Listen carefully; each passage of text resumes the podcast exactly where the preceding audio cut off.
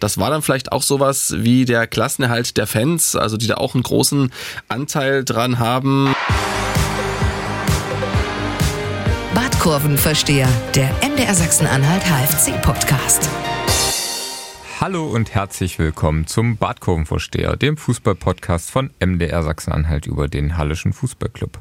Mein Name ist Dani George. Ich sitze hier am Mittwoch um 11.33 Uhr. Ihr hört den Podcast wahrscheinlich erst am Donnerstag, aber ich glaube, das könnt ihr verschmerzen, denn es wird heute, so viel kann ich schon mal ankündigen, eine ganz besondere, vielleicht sogar ganz emotionale Folge.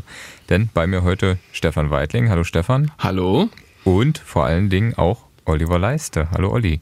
Hallo Daniel. Olli, willst du erklären, warum wir hier in dieser Konstellation zusammensitzen? Das kann ich sehr gerne machen. Wir hatten es ja jetzt vor ein paar Wochen schon angekündigt, dass es ähm, Veränderungen im Podcast geben wird. Und heute sind wir beide das letzte Mal, tja, zu Gast kann man gar nicht sagen, aber hier äh, an den Turntables verantwortlich für diesen Podcast, werden uns heute beide in dieser Folge verabschieden und dann das Ruder an Stefan, der es eh fest in der Hand hat, und an Marius übergeben für die kommende Badkurvenversteher-Saison. Genau, und wir werden am Ende nochmal ein bisschen Revue passieren lassen, wie lange wir dabei waren, was so die schönsten Momente waren. Ich glaube, bei dir waren es acht Jahre fast, ne? Sieben, glaube ich. Aber, Sieben? Ja. Und bei mir sechs, also äh, eine, eine, durchaus lange Zeit, wo wir viel erlebt haben, aber das machen wir am Ende. Stefan wird uns auch noch gebührend verabschieden. Auf jeden Fall, hier ähm, ist das MDR Rundfunkorchester bestellt. Die haben dann um 12.30 Uhr den großen Auftritt mit Time to Say Goodbye. Sehr gut. Schöne Überleitung. Ähm, der AFC, der muss nicht gut beisagen zur, sehr gut. zur dritten Liga. Ja, super, ne? Schön aufgenommen. Äh, der Klassenhalt ist geschafft, 2 zu 0 gegen ja. RWE gewonnen. Darüber wollen wir nochmal sprechen. Wir wollen aber vor allen Dingen auch, ähm, weil das auch die letzte Folge dieser Saison sein wird, nochmal ein bisschen den Weg zu diesem Klassenerhalt Revue passieren lassen. Also ein Fazit ziehen der Saison. Wir wollen über das Rhetoristik sprechen und natürlich auch nach vorne gucken, wer bleiben soll, wer gehen darf. Da gab es jetzt schon ein paar Meldungen, ein paar Gerüchte, die wollen wir alle besprechen und wir wollen wollen natürlich nochmal auf die kommenden Begegnungen äh, blicken. Da gibt es noch ein Pflichtspiel am Wochenende in der dritten Liga und dann das Landespokalfinale gegen Einheit Wernigerode. Angstgegner haben wir auch schon drüber gesprochen. Also wir haben noch genug Themen, aber lasst uns wie immer chronologisch anfangen. 2 zu 0 gegen RWE. Stefan, wie hast du das Spiel gesehen? Ja, also es war, glaube ich, nicht das äh, beste Saisonspiel vom HFC, dafür die beste Saisonleistung vom HFC Anhang, also fantastische Kulisse und ich glaube sogar Saisonrekord, 12.700 Zuschauer. Äh, tolle Choreografie, also das hat alles äh, rausgehauen und äh, das war dann vielleicht auch sowas wie der Klassenerhalt der Fans, also die da auch einen großen Anteil dran haben, äh, kann ich nachher nochmal drauf eingehen. Das ist zumindest auch die Aussage von Ex-HFC-Trainer André Meyer, der die Fans auch nochmal ganz äh, doll gewürdigt hat. Zum Spiel, ja, äh, man hat schon gemerkt, so war mein Eindruck, Olli, der HFC hat was zu verlieren. So die Leichtigkeit des Frühjahrs, als man ja eine lange Serie von ungeschlagenen Spielen hat, die war irgendwie weg. Aber insgesamt mit ein bisschen Dusel bei diesem Eigentor haben sie es dann doch ganz abgeklärt über die Bühne geschaukelt, wobei man, wobei man sagen muss, also Essen hat ja nun wirklich ja schon fast äh, schludrig äh, mit seinen Chancen umhergeschmissen und am Ende ist es, glaube ich, wurscht. Äh, der Klassenerhalt kam ja dann zustande, der wirklich endgültige durch den Sieg der Zwickauer gegen Oldenburg. Ich meine, der HFC hat ja auch Zwickau sechs Punkte gegeben. Da kann Zwickau sich auch mal revanchieren, oder? das ist auf jeden Fall äh, eine, eine faire Geschichte, genau, was die Zwickauer da nochmal gemacht haben. Ich denke, Rot-Weiß Essen wird es auch verschmerzen können. Die haben den Klassenerhalt ja auch äh, souverän geschafft als Aufsteiger. Insofern werden sie dieser Niederlage in Halle jetzt äh, nicht, so, äh, nicht allzu lange hinterher trauern. Ich sehe es hier du, Stefan, war ein bisschen ähm, ja, schlampig im Umgang mit ihren Chancen. Aber auch da muss man sagen, es gab jetzt auch genug Spiele, wo der HFC irgendwie dieses Matchglück nicht hatte, wo er eigentlich ein gutes Spiel gemacht hat. Ähm, sich dann entsprechend nicht belohnt hat, wie man heute so schön sagt, und dann noch das Unentschieden bekommen hat oder teilweise sogar verloren hat.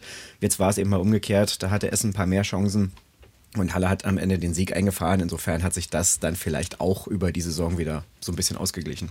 Klassenerhalt ja. der Fans finde ich eine äh, interessante Formulierung. Stefan, willst du da gleich nochmal was zu sagen, wie du das meinst?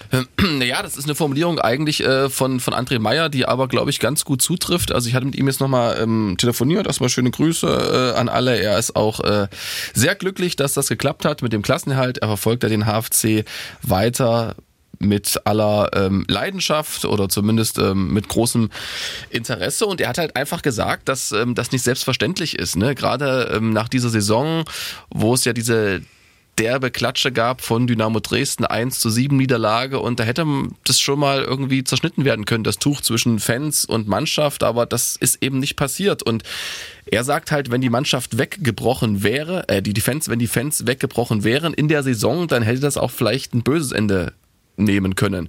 Und das ist dann aber auch vielleicht ein Punkt, den man äh, André Meyer und seiner Arbeit zurechnen kann, weil am Anfang der Saison war es schon so, also wir, wir, erinnern uns an das Spiel gegen die Queens Park Rangers, an, das, an die ganze Vorbereitung, auch die Saisonhälfte davor, dass man versucht hat, eben diese Fans für sich zu gewinnen, jeden Einzelnen irgendwie abzuholen und da so eine gewisse Basis zu schaffen. Und das ist vielleicht auch ein Punkt gewesen, von dem alle dann am Ende auch profitiert haben über die lange Zeit und auch gezehrt haben. Olli, siehst du das auch so? Oder? Ja, das ist ein Punkt, den ich mir auch notiert hatte. Eben die Fans, oder ich habe mir für mein Saisonfazit im Prinzip zwei Sachen notiert, nämlich zwei Versprechen. Eins, das Sportliche, da können wir gleich nochmal drüber sprechen, was nicht gehalten wurde. Ich erinnere mich nochmal an den damaligen HFC-Präsidenten Jens Rauschenbach, der vor einem Jahr hier im Podcast saß und sagte, jung, wild, ambitioniert, so soll der neue HFC aussehen. Das bisschen gescheitert. Wie gesagt, können wir gleich nochmal im Detail besprechen. Und das andere war das Versprechen, was die Spieler den Fans nach dem 1 zu 7 in Dresden gegeben haben, wo es diesen offenen Brief gab, also wo die Fans ne, trotz der Klatsche und trotz Absteigerrufen von Dynamo-Fans ähm, bis zum Schluss zu ihrer Mannschaft standen, wo es danach den offenen Brief gab, wo die HFC-Spieler versprochen haben, wir werden uns zerreißen, dass wir am Ende eben genau das nicht sind, Absteiger, sondern dass ihr weiter stolz auf unseren HFC oder auf euren HFC blicken könnt. Und ja, das haben die Spieler gehalten. Und ja, bei den Zuschauern habe ich auch nochmal geguckt. Die haben das natürlich jetzt mit der Stimmung honoriert. Die standen immer zur Mannschaft, sind auch in großen Zahlen auswärts gefahren. Und vor allem waren aber in dieser Saison so viele HFC-Zuschauer im Stadion wie seit zehn Jahren nicht mehr. Also ich habe mir nochmal die ganze Zuschauerstatistik der dritten Liga reingezogen. Und da hatten wir im ersten Jahr nach dem, nach dem Aufstieg vor elf Jahren 7700 also knapp über 7700 im zweiten Jahr glatt 8000 und seitdem waren es immer deutlich weniger und jetzt, äh, der HFC hat alle Heimspiele absolviert, deswegen kann man da auch vor dem letzten Spieltag schon ähm, die Bilanz ziehen.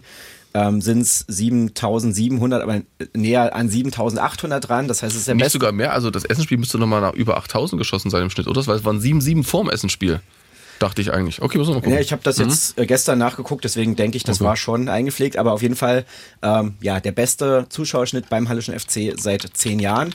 Und das sagt ja dann auch was aus. Und ich glaube, da natürlich gerade jetzt diese Serie in der Rückrunde dazu beigetragen, die Fans auch wieder abzuholen, wo du eben ne, jetzt auch keine Wunderdinge gemacht hast, aber eine Mannschaft, die wirklich kämpft, die sich zerreißt, die äh, zu den Fans steht. Umgekehrt stehen die Fans zu ihrer Mannschaft.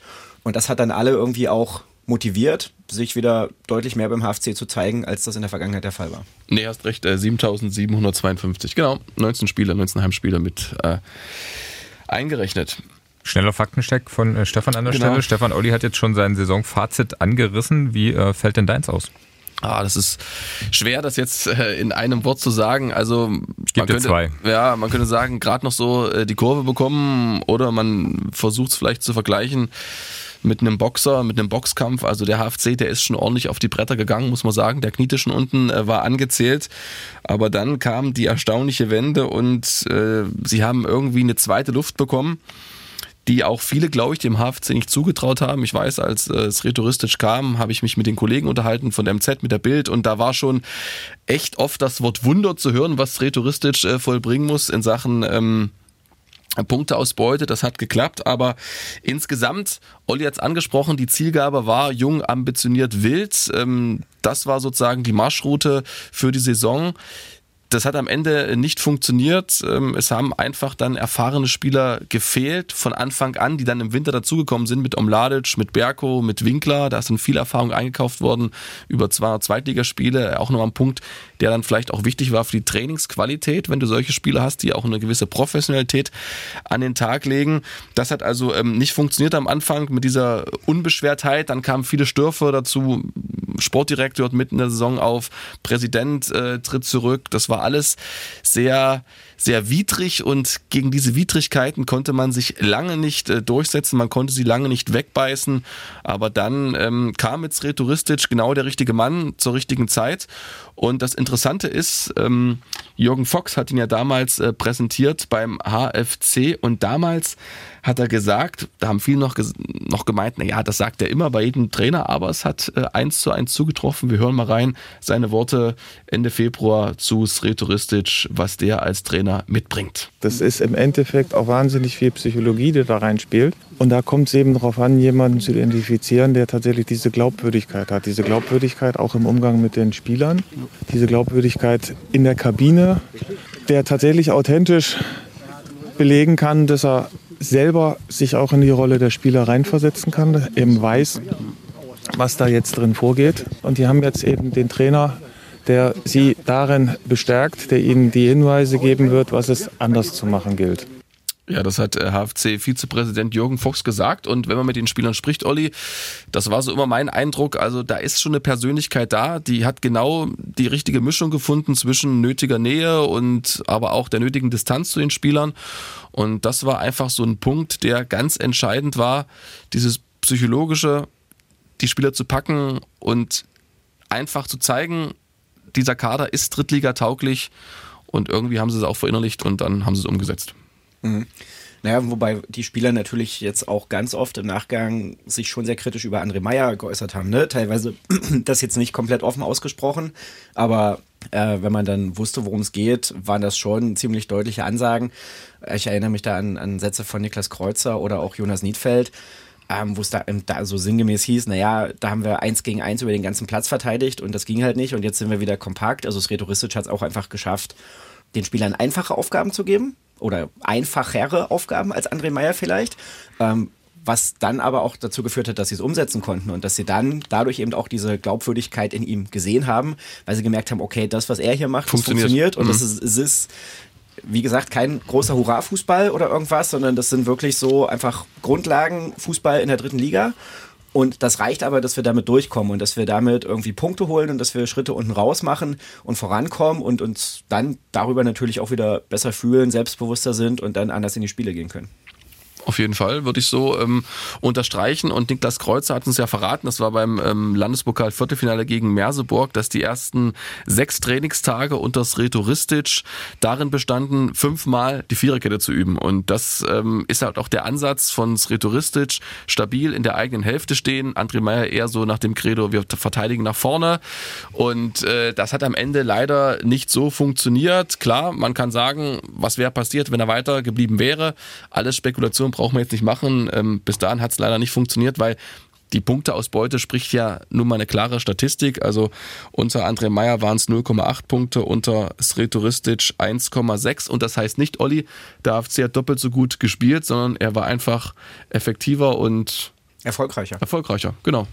So, das ist dann das Fazit. Ich hätte euch vorher nicht sagen sollen, worüber wir reden. Ähm, ihr habt jetzt nämlich den nächsten Programmpunkt schon vorweggenommen. 100 Tage Retouristisch waren am, ich glaube, Montag waren mhm. die rum und das war jetzt schon von euch beiden das äh, Fazit zu dieser Zeit. Wie optimistisch seid ihr denn oder wie froh seid ihr, dass er noch Vertrag hat und auch jetzt die Zukunft mitgestalten wird? Sehr froh. Also ich glaube, äh, alle im Verein sind äh, da froh drüber, dass es äh, jetzt weitergeht mit Sretoristic, wobei man jetzt sagen muss, er hat natürlich auch eine gewisse Erwartung geweckt dieser Punkteschnitt, wenn wir das mal hochrechnen, 1,6 Punkte, wird am Ende der Saison 61 Punkte machen. Also da bist du unter den Top 6, unter den Top 7. Ne? Also der hat auch gewisse Erwartungen geweckt und ich glaube jetzt, dass das Umfeld, die Fans schon eher mit einer sorgenfreien Saison rechnen, 2023, 2024 äh, und eben nicht damit, dass der HFC von Anfang an wir erinnern uns letztes oder diese Saison, die ersten vier Spiele gingen verloren. Man steckte von Anfang an unten drinne. Es gab da mal diesen kleinen Befreiungsschlag rund um das Spiel gegen Ferl, aber insgesamt war es immer so ein Kampf auf der auf der ähm, Abstiegszonenlinie, dass das eben jetzt erstmal passé ist, oder? Das kann ich mir auch vorstellen und vor allem bin ich gespannt, ähm, wie der neue HFC aussehen könnte. Ich meine, wir reden irgendwie jeden Sommer darüber, wie der neue HFC aussehen soll. Ne? Ich habe es vorhin nochmal gesagt. Jung, wild, ambitioniert waren die Schlagwörter für diese Saison. Da vielleicht auch nochmal ein Gedanke zu. Das war ja am Anfang der Saison haben wir uns eben auch drüber unterhalten und viele junge Spieler und was könnte das werden. Und da hatte ich ja schon auch die Befürchtung, dass es genau so werden könnte, wie es dann ein Großteil der Saison aussah. Und eigentlich nur eine kleine Wahrscheinlichkeit oder eine kleine Chance gesehen, dass du mit dieser Herangehensweise wirklich erfolgreich äh, durch die dritte Liga marschieren kannst. Ähm, der Lauf der Zeit hat das ein bisschen bestätigt und Stefan hat es richtigerweise gesagt, in dem Moment, wo dann Erfahrung dazugeholt wurde, das hat auch entscheidend dazu beigetragen, das Blatt zu wenden. So als Sredoristic dann kam, hat er sinngemäß gesagt, naja, ich lasse das spielen, wofür ich den Kader habe und was notwendig ist, um jetzt eben in dieser dritten Liga einfach Punkte zu sammeln. Und da bin ich jetzt sehr gespannt, weil er gemeinsam mit Subotic jetzt schon die Möglichkeit hat, den Kader auch neu zu gestalten. Ich habe, glaube zwölf Verträge laufen aus. Ja, also da mit hast den du, Live-Verträgen. hast du, hast du viel Spielraum, eine neue Mannschaft zu bauen. Und da bin ich gespannt, auf was für Typen er dann setzt, wenn er tatsächlich die Auswahl hat. Und auch welchen Fußball er eigentlich spielen möchte, wenn er mal spielen kann, wie es eben möglich ist und nicht einfach nur das, was irgendwie das Korsett, was vorhanden ist, vorgibt. Was glaubst Ja. du denn? Was, was, du hast dich ja auch lange mit ihm unterhalten, auch hier im Podcast nochmal der Hinweis, könnt ihr euch gerne nochmal noch mal anhören. Stefan, was möchte er denn für Fußball spielen lassen, wenn er mal die Möglichkeit hat, das selbst zu bestimmen? Hm.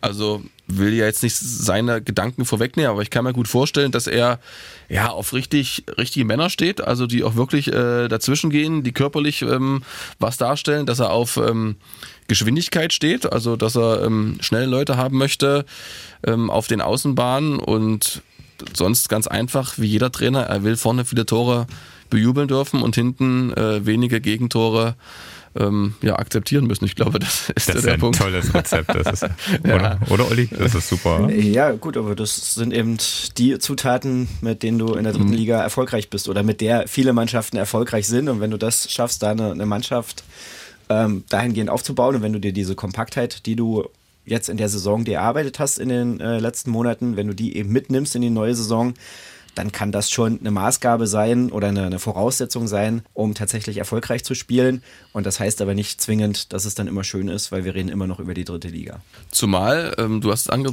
angesprochen, Stabilisierung, das stimmt auch, wenn wir uns das Abwehrverhalten angucken, unter Ristic in 18, nee, 18 Gegentore, unter Ristic in 15 Spielen. Äh, Das ist ein Schnitt von 1,2 Gegentoren pro Spiel. Bei André Meyer waren es 1,5.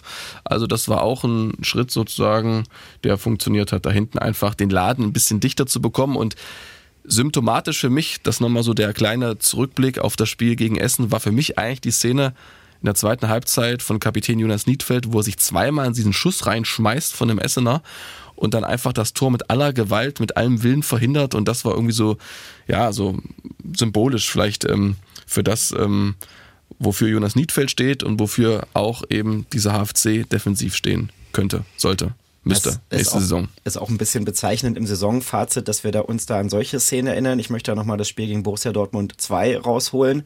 Äh, strömender Regen, Rückspiel? Ach ja, Rück, Rückspiel, mhm, strömender Regen in der Roten Erde in Dortmund und wo eben auch so eine Szene von Jonas Niedfeld war, wo das eigentlich irgendwie Torwart schon ausgespielt und Stimmt. ein sicheres, Mhm. sicheres Tor von äh, Borussia Dortmund und irgendwie kommt Niedfeld da noch hin mit einer absoluten Monstergrätsche und blockt da diesen Schuss, verhindert dieses Tor.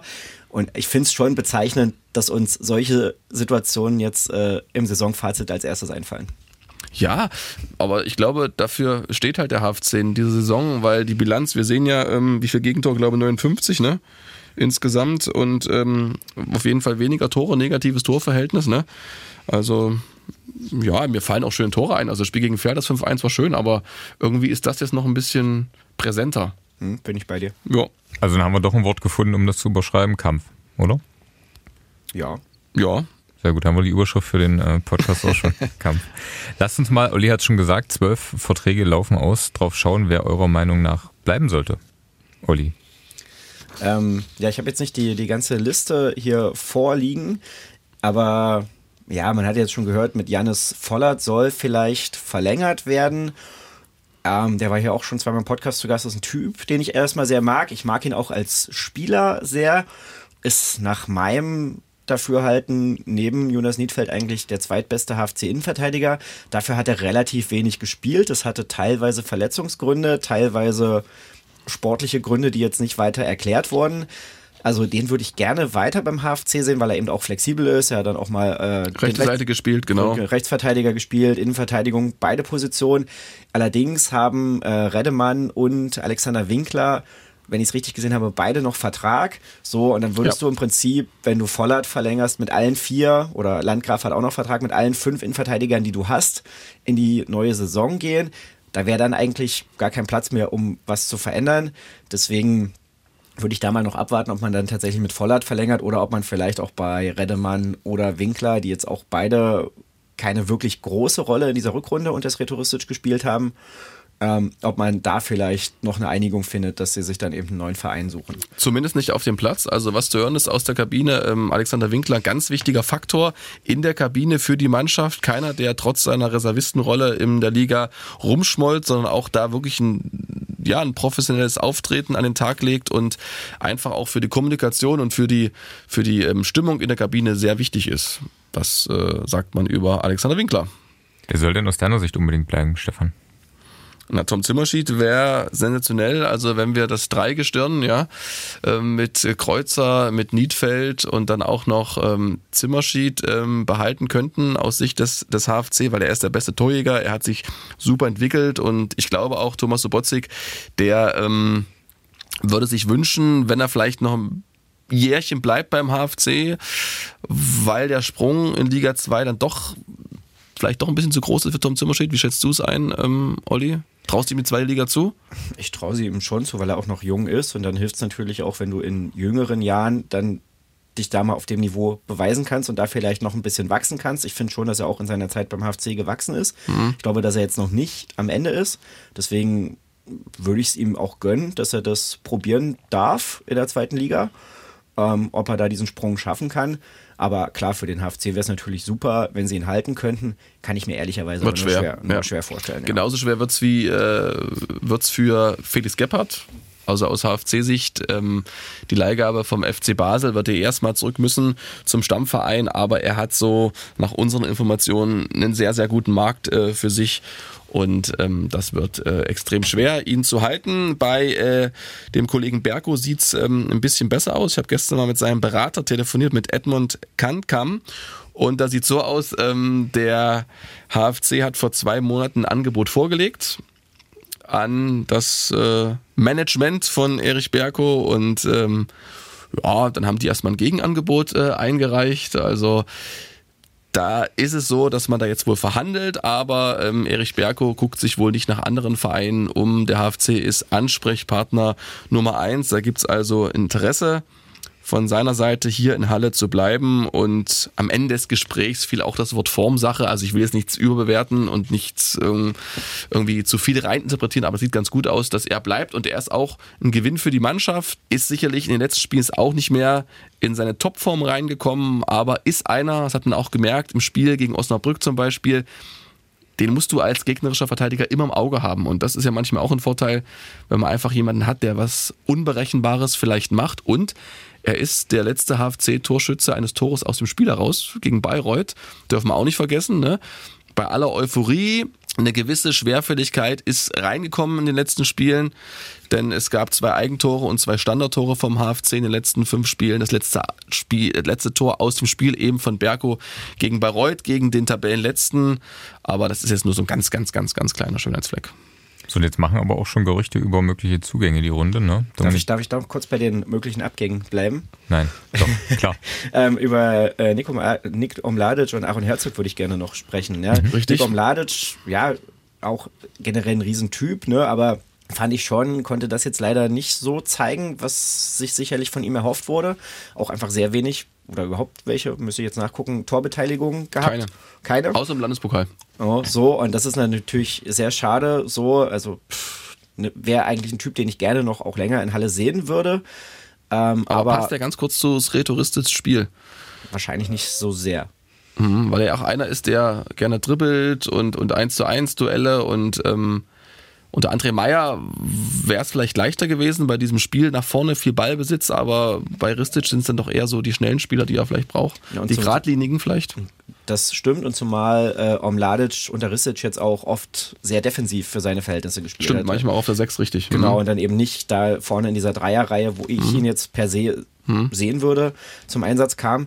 Deswegen, ja, könnte ich mir da schon vorstellen, dass man sich trennt. Und Aaron Herzog finde ich noch ganz spannend. Ja. Merkte kurz Aaron Herzog, weil ich hatte auch es rhetoristisch zu Nick Omladic gefragt und er hat gesagt, ja, es fehlt noch so diese letzte Fitness, weil für dieses Spiel, was er bei Ristic braucht, zwischen den beiden Strafräumen hin und her zu pendeln, brauchst du halt diese Körner und die hat er eben noch nicht so 100 Prozent und das ist vielleicht auch so ein Grund, warum es eben noch nicht zu 100 Prozent gereicht hat zu einer Topform. Jetzt du mit Aaron Herzog. Mhm. So, da war jetzt heute in der Bildzeitung zu lesen, dass da die Zeichen auf Trennung stehen könnten.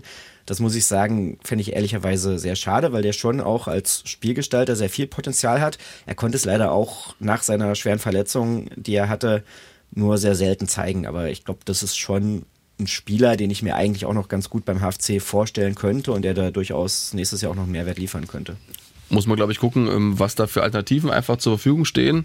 Aber er hat ja nach seiner Verletzung nochmal einen Einjahresvertrag bekommen, ne? Genau, hat er eh nur einen Einjahresvertrag beim HFC unterschrieben, jetzt Einjahresvertrag, also weiß ich immer nicht ganz genau. Es fühlte sich für mich immer so ein bisschen nach Abtasten an, wir gucken mal und nie so die richtige hundertprozentige Zusage. Mhm. mhm. Samson geht, Vertrag läuft aus. Na gut, das ist jetzt keine das, Aber es wird ja auch so dann vielleicht im Budget ein bisschen was freimachen. Gut, das haben wir letztes Jahr auch gedacht, ne, als ganz viele erfahrene Spieler gegangen Stimmt. sind mhm. und dann sind ganz viele Jüngere mit wenig Drittliga-Erfahrung geholt worden. Haben wir hier im Podcast ja auch schon mal besprochen, ne, wo dann offenbar auch Fehler gemacht wurden, ähm, diese Fe äh, Spieler finanziell einzugruppieren, was es dann ein bisschen schwieriger gemacht hat, die Leute, die dann wirklich geholfen hat oder die wirklich geholfen haben, die dann später kamen, zu holen, weil man dann nochmal nachbessern musste. So, jetzt komme ich mit meinem Gerücht um die Ecke. Dominik Baumann, äh, heute auch in der Bildzeitung gelesen, aus Zwickau. Was würdet ihr davon halten? Ja, mein erster Gedanke war, als ich das gesehen habe, ich war vor, wann waren das, ein, zwei Wochen im Sachsen-Pokal in Leipzig, bei Lokomotive Leipzig gegen Zwickau, da habe ich Dominik Baumann auch gesehen. Du hast ihn gescoutet. Naja, und habe gedacht, ui, der hat aber nochmal ganz schön zugelegt, war so mein Empfinden. Und Meinst du jetzt körperlich oder einfach von seiner Leistung? Körperlich. Körperlich. Und ähm, war jetzt so, so mein Eindruck. Ich hatte ihn irgendwie ein, zwei Mal über die Jahre auch im Stadion gesehen, fand schon, dass er da jetzt nochmal ein bisschen, naja, ein, zwei Kilos zugelegt hat. Aber ja, 14 Tore in der dritten Liga beim FSV Zwickau, die sprechen absolut für sich. So, er wohnt hier in der Region. Das war in der Bild auch zu lesen, dass er womöglich ähm, hier in der Region wohnen bleiben möchte. Das könnte dem HFC dann helfen. So, wenn du in, in so einer Mannschaft wie dem FSV Zwickau 14 Tore machst, das ist ein absolutes Qualitätsmerkmal und das könnte dann schon so ein Spieler sein, der dann ähnlich wie Elias Huth letzte Saison beim HFC da einfach wirklich diese Rolle des Knipsers nimmt und auf dem man dann auch so ein bisschen das Spiel ausrichten kann. Also, ja, ich, nachdem ich so ein bisschen drüber nachgedacht hatte, habe ich gedacht, das wäre eigentlich ganz cool und könnte wahrscheinlich ganz gut passen. Ich hatte ähm, gestern mit einem Kollegen tatsächlich mal bei Transfermarkt einfach die Stürmer aufgemacht aus der dritten Liga, die oder dessen, Verträ dessen Verträge auslaufen und da ploppte auch Dominik Baumann auf und er ist ja einer, der hat ja nicht nur in dieser Saison zweistellig getroffen, sondern auch die vergangene Saison. Er ist jetzt zwei Jahre in, in Zwickau, würde also wirklich passen, weil er einfach auch gut in diese Liga passt, auch mit seinem Spielstil. Äh, Toni Wachsmuth hat mal über ihn gesagt, er braucht aber viel Spaß, das ist wichtig für ihn ähm, und auch für seinen Wohlfühlfaktor, denn er ist einer, der hat immer mal so einen Spruch drauf und der geht nicht nur auf Arbeit. Ne? Für den ist dieses machen vielleicht auch die anderen so, dieses Treffen mit der Mannschaft zum Training auch immer so ein kleines Erlebnis und das ist ihm wichtig. Er kam ja damals aus Würzburg extra nach Zwickau, weil du hast richtig gesagt, seine Eltern leben dort äh, in Sachsen und er hat ja ein junges Kind und möchte da einfach sozusagen diese Anbindung haben. Deshalb ist die Chance gar nicht so schlecht, dass es zum HFC kommt. Aber jetzt kommt so ein bisschen meine Sorge, äh, Dynamo Dresden. Also wenn die den Sprung nicht schaffen in äh, Liga 2, ähm, Meinst ja, nicht? nee, das, also äh, Daniel kann das jetzt hier nicht sehen, aber ich schüttel ein bisschen mit dem Kopf, weil Dynamo Dresden traditionell haben die immer hm, sehr, sehr gute Stürmer für die dritte Liga. Also die greifen da immer schon, weiß ich nicht, Kutschke war jetzt wieder der, der Letzte. Aber Schäffler hat jetzt auch nicht so viel gespielt, nicht ja, so viel getroffen. Kam nicht, nicht, nicht, nicht, mhm. nicht, nicht viel getroffen, das stimmt, aber also die greifen eher schon immer in die Zweitligaschublade, auch Testro, als der damals zu Dynamo kam, ähm, was ihre Top-Stürmer angeht. Und das traue ich Dominik Baumann jetzt nicht zu, dass er wirklich so dieses untere Zweitliga-Format hat, bei dem sich Dynamo Dresden normalerweise er bedient. Er hat aber Zweitliga gespielt für Würzburg, hat auch getroffen, also. Ja, das stimmt und trotzdem. Für Nürnberg auch Zweite Liga gespielt. Mhm. Na, das ist jetzt aber auch schon eine Weile her. Ja. Also, also ich sehe es nicht, aber falls es so kommen sollte, darf er mich gerne eines Besseren belehren. Mhm. Aber deswegen finde ich würde er von dem, was ich ihm leistungsmäßig zutraue, besser zum HFC als zu Dynamo Dresden passen. So, Punkt. Äh, wir, wir werden sehen, was passiert mhm. und äh, Marius wird das auch hier im Podcast sicherlich mit Stefan dann nochmal auswerten und äh, Olli mit Sicherheit schön grüßen, wenn es so kommen sollte, wie Olli das voraussagt. Wir müssen auf jeden Fall noch über jemanden sprechen, der äh, jetzt gesagt hat, er beendet seine Karriere auch ein bisschen zwangsläufig. Wahrscheinlich, weil er gehört hat, dass äh, Olli und ich jetzt auch hier die Podcast-Karriere beenden. Da hat er sich gedacht, das ist jetzt der Zeitpunkt gekommen. Aber Spaß beiseite, Toni Lindenhahn muss, muss man sagen, seine Karriere beenden, wurde jetzt in dieser Woche auch verkündet. Kommt leider nicht so richtig überraschend, ne? Nee, hat sich angedeutet. Ähm, ich habe auch noch mit ihm telefoniert heute, äh, mit Toni Lindenhahn. Ähm, er wird ja dann am Mittwoch gegen Borussia Mönchengladbach seinen äh, letzten großen Auftritt haben. Beim HFC wird die Mannschaft anführen aufs Feld, aber wird dann wahrscheinlich nicht spielen. Ähm, das ist ein bisschen schwierig, weil er noch unter BG-Kondition läuft, also Berufsgenossenschaft. Er ist ja noch verletzt und kann ja sein, dass er dann doch noch irgendwie sich da was zuzieht oder so. Deshalb wird er war höchst, höchst wahrscheinlich nicht spielen. Aber ähm, ja, das Kapitel ist zu Ende. Man arbeitet derzeit daran, wie es vielleicht weitergehen könnte in anderer Funktion. Man hat sich auch schon mal getroffen. Man will sich jetzt nochmal Ende dieser Woche treffen. Also Toni Lindner mit ähm, Leuten aus der Geschäftsstelle. Also geht es eher so um diesen ähm, Nachwuchs ähm, und, und Marketing und Kommunikationsbereich. Also jetzt nicht äh, mit Thomas Sobotzig ums Sportliche. Da ist aber alles offen, da muss man mal ausloten, äh, was geht. Ton Lindenhahn kann sich da vieles vorstellen, aber richtig konkret ähm, ist das noch nicht. Aber wäre ja vielleicht eine Möglichkeit, ihn mit seiner Erfahrung, 20 Jahre HFC und was für eine Geschichte eigentlich, ne? Erstes Spiel gegen FCM gewonnen. gewonnen 1-0. Und letztes Spiel gegen FCM seiner Karriere dann auch gewonnen. Also damit hast du eigentlich alles erfüllt. Ne? Ja, und er hat ja zwischendurch, ne, da habe ich mal einen Text geschrieben, das weiß ich noch, dass mhm. Toni Lindhardt einfach der Mann für die besonderen Tore ist, der eben 2010 im, im Landespokalfinale gegen Halberstadt als der Drittligist, nee, der Regionalligist Hallischer FC gegen den Oberligisten Halberstadt äh, ein, 2 zu, ein 2 zu 0 dabei war zu verspielen. Es stand dann 2 zu 2. Da hat er in der Nachspielzeit das Siegtor geschossen, hat auch gegen Magdeburg, glaube ich, mal im Landespokal das Siegtor geschossen, hat generell sehr gerne gegen den FCM getroffen und vergessen natürlich dieses Tor gegen Hansa Rostock. Ne? HFC geht, mit, geht mhm. mit, mit 3 zu 2 in die Verlängerung. Hansa schießt in der Nachspielzeit den Ausgleich, das 3 zu 3 und im direkten Gegenzug nagelt äh, Toni The Hammer Lindenhahn da aus 35 Metern den Ball in den Knick und sicherlich einer der, der größten Glücksmomente in der HFC-Geschichte der dritten Liga. Und das sind einfach riesige Verdienste und er war eben auch über Jahre jetzt einfach dieses Gesicht des HFC mit der Geschichte aus Halle kommend äh, schon gefühlt immer beim HFC gewesen. So und deswegen würde ich sagen, ja, das ist tatsächlich wahrscheinlich. Ne, die ganz alten Zeiten kann ich nicht so richtig bewerten, die habe ich nicht gesehen. Aber ich würde sagen, wenn man jetzt eine All-Time Top 11 des HFC aufstellen müsste, dann würde ich äh, auf jeden Fall dafür plädieren, dass Toni Lindheim in dieser Top 11 auftaucht. Auf welcher Position? Hat er alles mal gespielt? War Rechtsverteidiger, ne? Unter, unter ähm, Thorsten Ziegner hat er eine Dreikette gespielt, er hat im Mittelfeld gespielt, auf Außenbahn. Na, in, in einem 4-2-3-1 würde ich ihn auf der rechten Seite als quasi offensiven Mittelfeldspieler einsetzen. So die Position, die, die Position, die er am, am Anfang seiner Karriere gespielt hat. Ja. Ich würde hier für äh, Stefan dir nochmal mit auf den Weg geben. Vielleicht Was könnt denn? ihr Toni mhm. Lindner noch nochmal einladen in den Podcast nach ja, der, das stimmt. vor der neuen Gute Saison. Idee. Ja, nochmal so eine schöne Abschlussfolge. Dann steht ja wahrscheinlich auch fest. Ich kann mir irgendwie nicht vorstellen, dass er nicht beim HFC bleibt. In, in irgendeiner Funktion. Funktion. oder, ja, ich glaube es auch. Hm. Ja, dann lass uns nochmal auf die restliche Saison gucken. Du hast schon Warte, gesagt. Daniel, wenn wir einmal hier dabei sind, äh, Menschen oder verdiente Leute beim HFC zu verabschieden, ähm, möchte ich auch nochmal, ist jetzt ein bisschen unpassende Überleitung, aber zumindest einen Gedanken aufmachen. Knut Stammer, der ehemalige Pressesprecher des Hallischen FC, ist vor kurzem verstorben.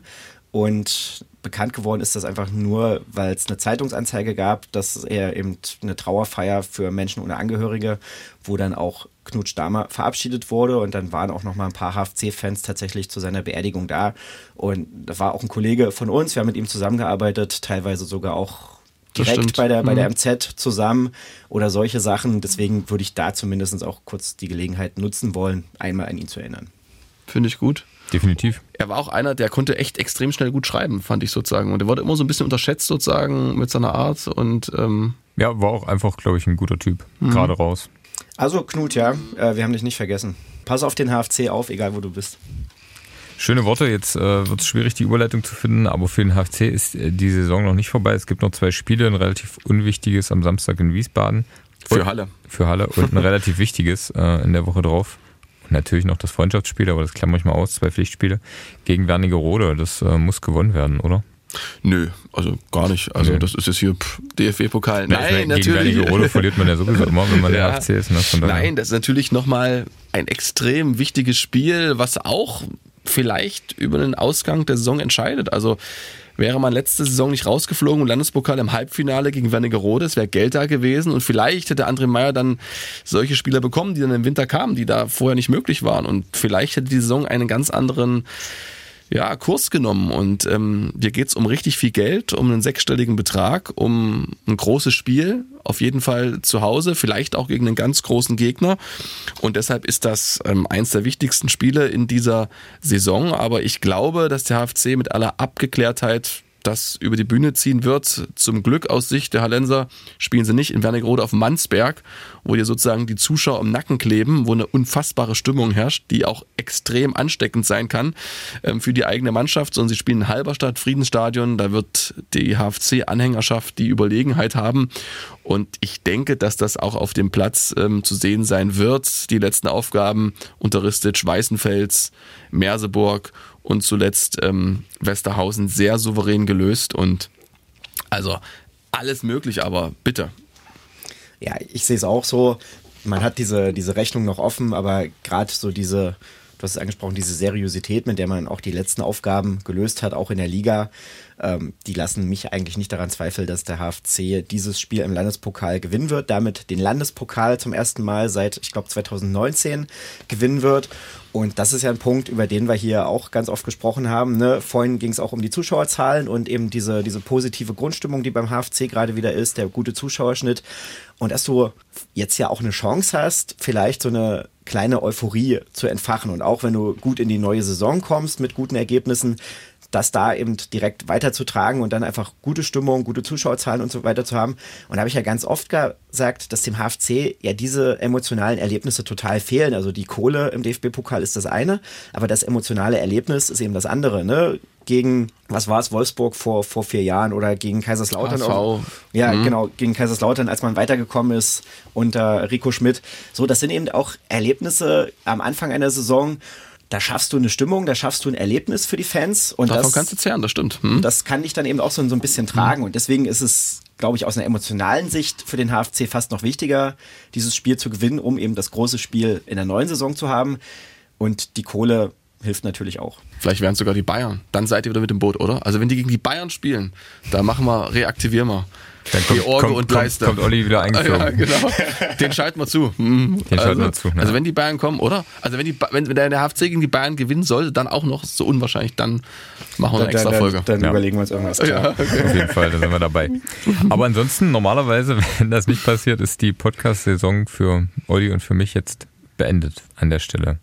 Olli, ich habe dir vorher die Hausaufgabe mitgegeben, ich habe selbst überlegt und äh, kann mich nicht entscheiden, muss immer sagen, der schönste Moment ist immer ganz blöde Frage, schwierige Frage. Ich fand es mal sehr schön, mit euch beiden hier auch im Austausch zu sein, auch vor allen Dingen auch mit Stefan, der jetzt wirklich Gebe also, ich gern zurück. näher dran konnte man ja nicht sein als Stefan in den vergangenen Jahren.